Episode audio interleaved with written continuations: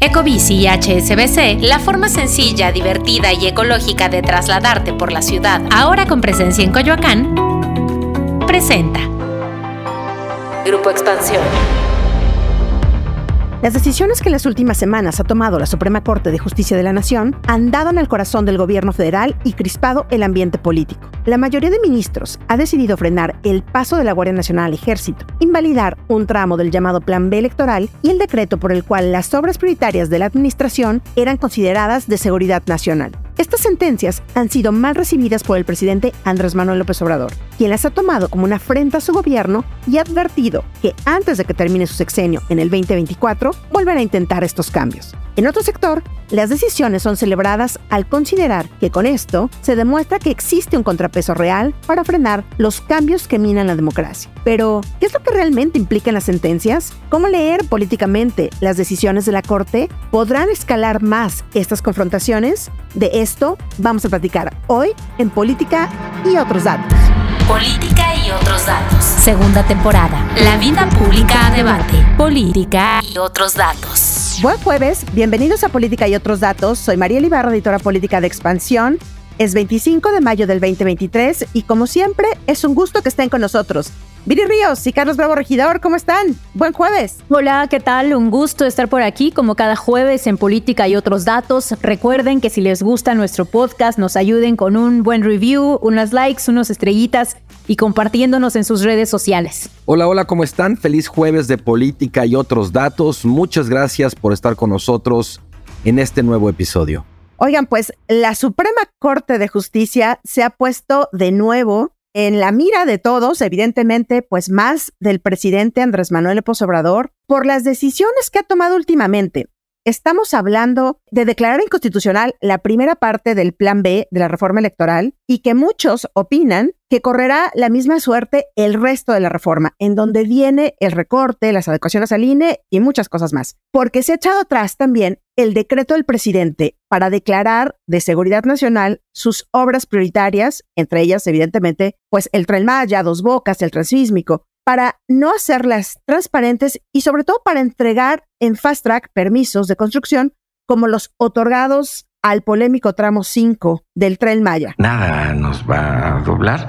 Se lo he dicho a todos, el día que la constitución cambie y diga otras cosas, haremos que esas otras cosas se cumplan. Pero mientras no estén, haremos que se cumplan las que están. Ante esto, evidentemente ha habido ya una ola de protestas y críticas muy duras desde Palacio Nacional con el propio presidente, los gobernadores de Morena, desde el Congreso, con la bancada también de Morena, en donde ya incluso anuncian reformas al Poder Judicial y, por supuesto, afuera de la Suprema Corte, con los seguidores del movimiento de la llamada Cuarta Transformación. Ellos no defienden la Constitución, ellos defienden sus intereses y los intereses de quienes se sentían dueños de México. Eso es una mentira. Pero lo que queremos hacer en esta charla justo es platicar sobre las sentencias de la Corte y los alcances que tienen cada una de ellas para saber, pues realmente cuál es su trascendencia y qué tanto está justificado o no este enojo que viene desde, pues, la presidencia. Así que, Viri, ayúdanos un poquito a entender primero qué fue lo que se resolvió en primera instancia con el plan B electoral, este primer tramo del plan B. Bueno, lo que sucedió, Mariel, es que la Suprema Corte básicamente dijo que se debían invalidar algunas partes del Plan B. Me parece muy importante enfatizar la razón, porque todavía no se está hablando de un análisis del fondo de la reforma, sino simplemente de cómo se aprobó esa reforma, es decir, de los procesos. Lo que nos dijo la Suprema Corte es que básicamente Morena no cumplió con muchos de los requisitos que se requiere para aprobar iniciativas. Por ejemplo, no se incluyó la iniciativa en la Gaceta Parlamentaria el día anterior a su discusión, tampoco se presentó un dictamen de comisiones legislativas que pudiera circular entre los legisladores de forma que se conociera a detalle en qué consistía este plan de reforma y finalmente pues tampoco se justificó por qué la urgencia en la discusión. Recordaremos que cuando se discute este plan B, que básicamente es una reforma a dos leyes, eh, en este caso la Ley General de Comunicación Social y la Ley General de Responsabilidad Administrativa, pues no se entra en el proceso legislativo completo sino que se hace en fast track, es decir, se hace rápido, se hace como si hubiera una urgencia. Y eso se vale siempre y cuando tú lo justifiques. Quiero acotar que esta no es la única vez que ha sucedido, es decir, que el máximo tribunal invalide alguna reforma debido a faltas procedimentales. Y la verdad es que sí refleja pues un problema de organización, de orden y de oficio en el partido, en Morena, que simplemente a pesar de tener una mayoría, pues no logra avanzar su agenda. Ya habíamos comentado en alguna ocasión, ¿no? Justamente vi el tema de que teniendo la mayoría, pues no necesitaría hacer esto y generar tanto desaseo legislativo como realmente lo hemos visto, ¿no, Carlos? Los ministros dijeron, fue un gran desaseo legislativo lo que se vio ahí. Sí, como bien lo apuntaba Viri, la verdad es que el fallo de la Corte no entra a discutir el fondo de la cuestión y simplemente desecha la reforma por cuestiones de forma, de procedimiento. Yo creo que la coalición eh, obradorista, la que aprobó esta reforma, que como sabemos originalmente se había pensado como una reforma constitucional, que no se logró porque no consiguió la mayoría calificada de votos y entonces vino este plan B, que era una reforma legal. La coalición que aprobó esta reforma le puso las cosas, la verdad, muy fácil a las oposiciones. O sea, eh, no olvidemos que el proyecto que finalmente ganó del ministro Pérez Dayán de echar abajo esta reforma, pues lo que hacía era atender una acción de inconstitucionalidad que presentaron el PRI, el PAN y el PRD contra este pedazo del plan B que se refiere sobre todo, bueno, pues a la parte que toca, que reforma las leyes generales de comunicación social, por un lado, y de responsabilidades administrativas por el otro. Esto en los deportes es lo que se llama un error no forzado. O sea, Morena, la coalición obradorista, tenía los votos suficientes para aprobar esta reforma, cosa que no quiere decir que no se pudiera interponer algún recurso e igual no pudiera ganar en la Corte, pero no hubiera sido tan fácil como fue, porque en este caso la verdad es que ni siquiera cumplieron con el procedimiento, impugnan las oposiciones y la Corte le da por mayoría de nueve votos, incluido el voto de Arturo Sal, del ministro Arturo Saldívar, le da la razón a esta acción de inconstitucionalidad impulsada por los tres principales partidos de oposición. La verdad es que pues sí es, eh, es imposible no verlo, como decía, como un, una herida autoinfligida por Morena que se la pone muy fácil a sus rivales y que es por mero procedimiento, insisto, y esto es muy importante también, ¿eh? porque había desde luego mucha expectativa sobre el tema de fondo del plan B, pero la Corte ni siquiera tuvo que llegar a él. Y eso ya no se va a discutir, porque como estuvo mal hecho, ya no importa si lo que se pasó estaba bien o mal, como estuvo mal hecho, ya no vale. Y justo ya el propio secretario de Gobernación, Adán Augusto López, ya está dando por perdida prácticamente el plan B. Ha dicho, ya es casi seguro que esta corte nos va a anular el plan B en su totalidad, me refiero, ya con las demás leyes que se cambiaron y pues que evidentemente tendrán que hacer una nueva reforma posteriormente. Pero no solo es esto, también Hace unos días, el Pleno de la Corte discutió, hizo una sentencia para echar para atrás este decreto del presidente Andrés Manuel López Obrador en donde declaraba de seguridad nacional las obras prioritarias y que también se hizo en el tiempo, se acuerdan, en donde se estaban amparando muchas organizaciones de la sociedad civil, ambientalistas, ecologistas, sobre evidentemente todas las obras que se empezaban a hacer en el tramo 5 del Tren Maya. Y viene este decreto para que rápidamente les dieran los permisos necesarios y que las obras no se frenaran y pudieran comenzar rápidamente. Entonces, esto también es algo que tiene muy enojados al presidente, además, sin contar otra cosa que fue antes, que fue el tema de, pues, no permitir que se diera el pase de la Guardia Nacional al ejército, ¿no? Y que se quedara en la Secretaría de Seguridad Pública. Bueno, no solo era, así me gustaría acotar, no solamente eran grupos ambientalistas los que se estaban amparando, en realidad era una lluvia interminable de amparos que en parte también provenía pues de empresarios, de particulares con intereses privados, de los opositores, pues incluso Claudio X González y, y sus aliados han creado un sistema pues muy desarrollado de litigio estratégico precisamente para impedir el avance de cualquier obra que tenga eh, la figura de Morena o de López Obrador. Ahora, aquí el tema es que lo que quiere hacer López Obrador pues no se vale. no se vale que los grandes proyectos sean considerados de seguridad nacional porque eso pues vulnera el derecho al acceso de la información y además permite que se hagan contrataciones o procesos de contrataciones rápidos que no necesariamente cuentan con los mismos canales de transparencia. Ha sido muy interesante la reacción de López Obrador porque cuando esto sucede, pues lo primero que vemos es que él esa misma tarde publica un segundo decreto, que de hecho es relativamente corto, es de un artículo 1, en donde vuelve a blindar las obras prioritarias. Pero lo que hace es, digamos, un, un decreto mejor hecho.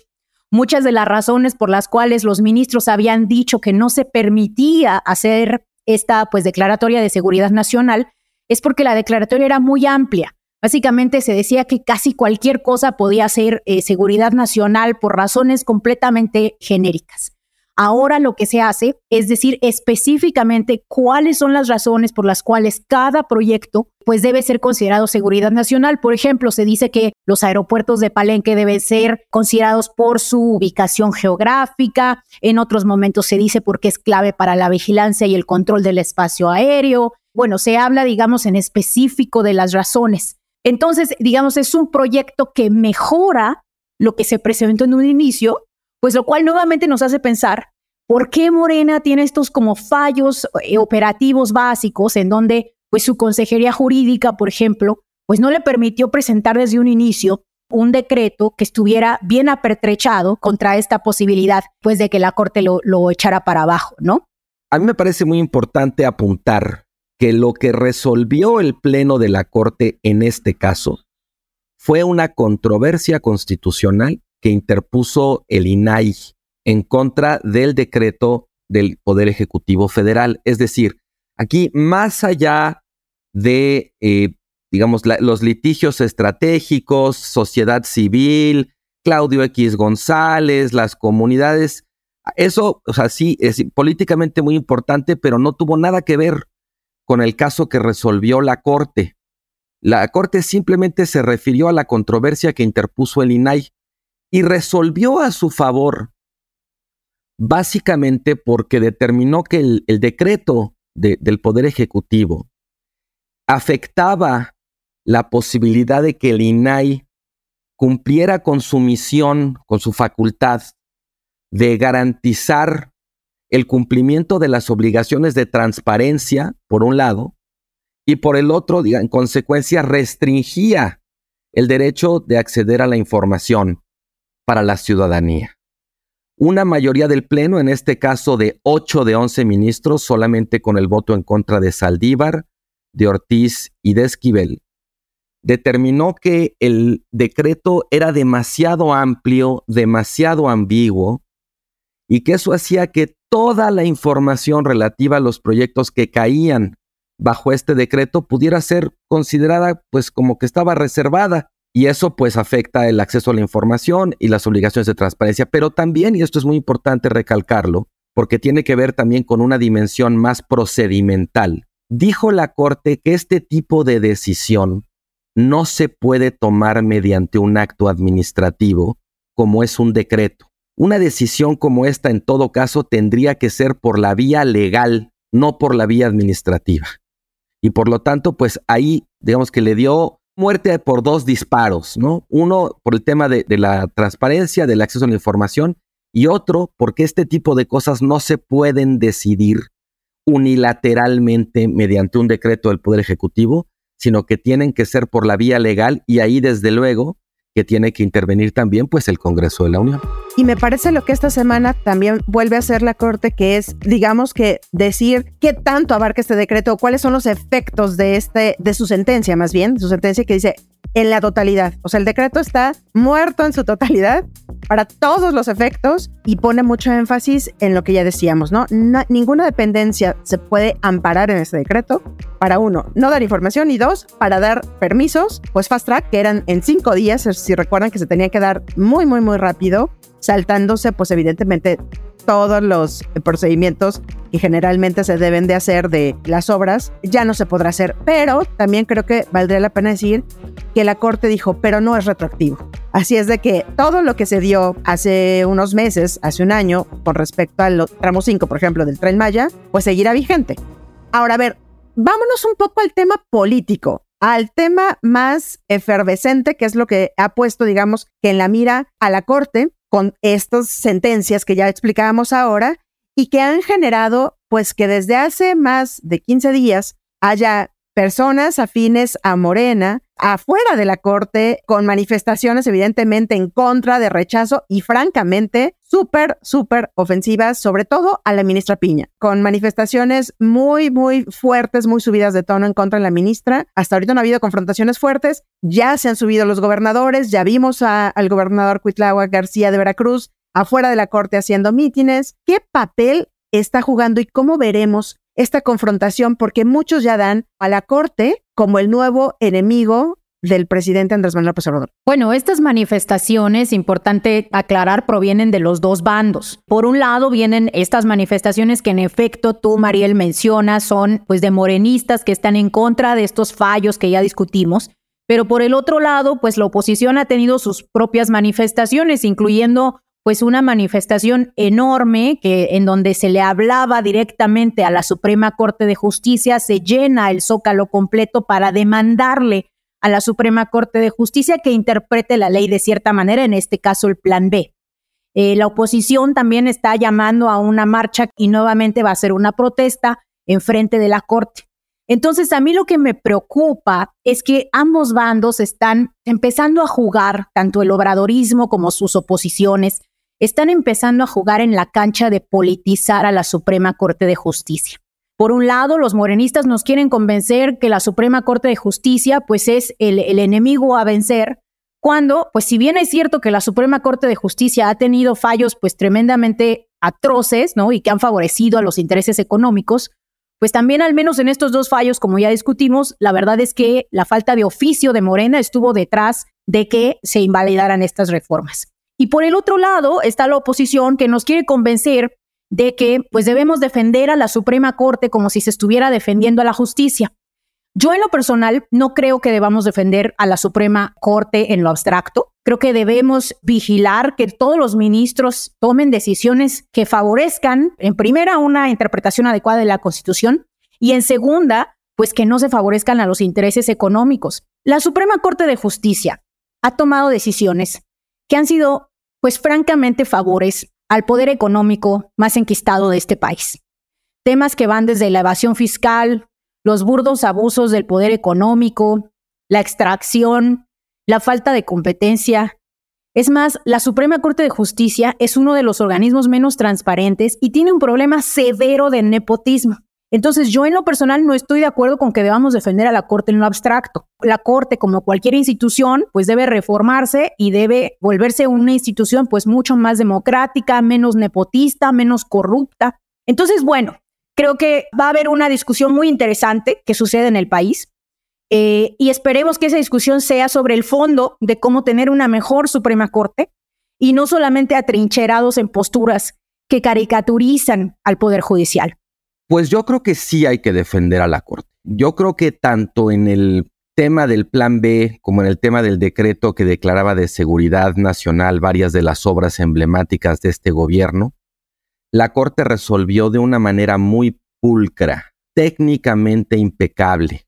Creo que en ninguno de estos dos casos se puede acusar a la Corte de estar favoreciendo deliberadamente a las oligarquías o a intereses económicos ilegítimos las razones que da la Corte para decidir como decidió, pues no tienen nada que ver con eso y en ambos casos la Corte está decidiendo bien. En el caso del Plan B, me parece que la reacción del gobierno de la coalición obradorista, pues incurre en algo que ya hemos señalado antes, que es confundir a un contrapeso con un contrincante.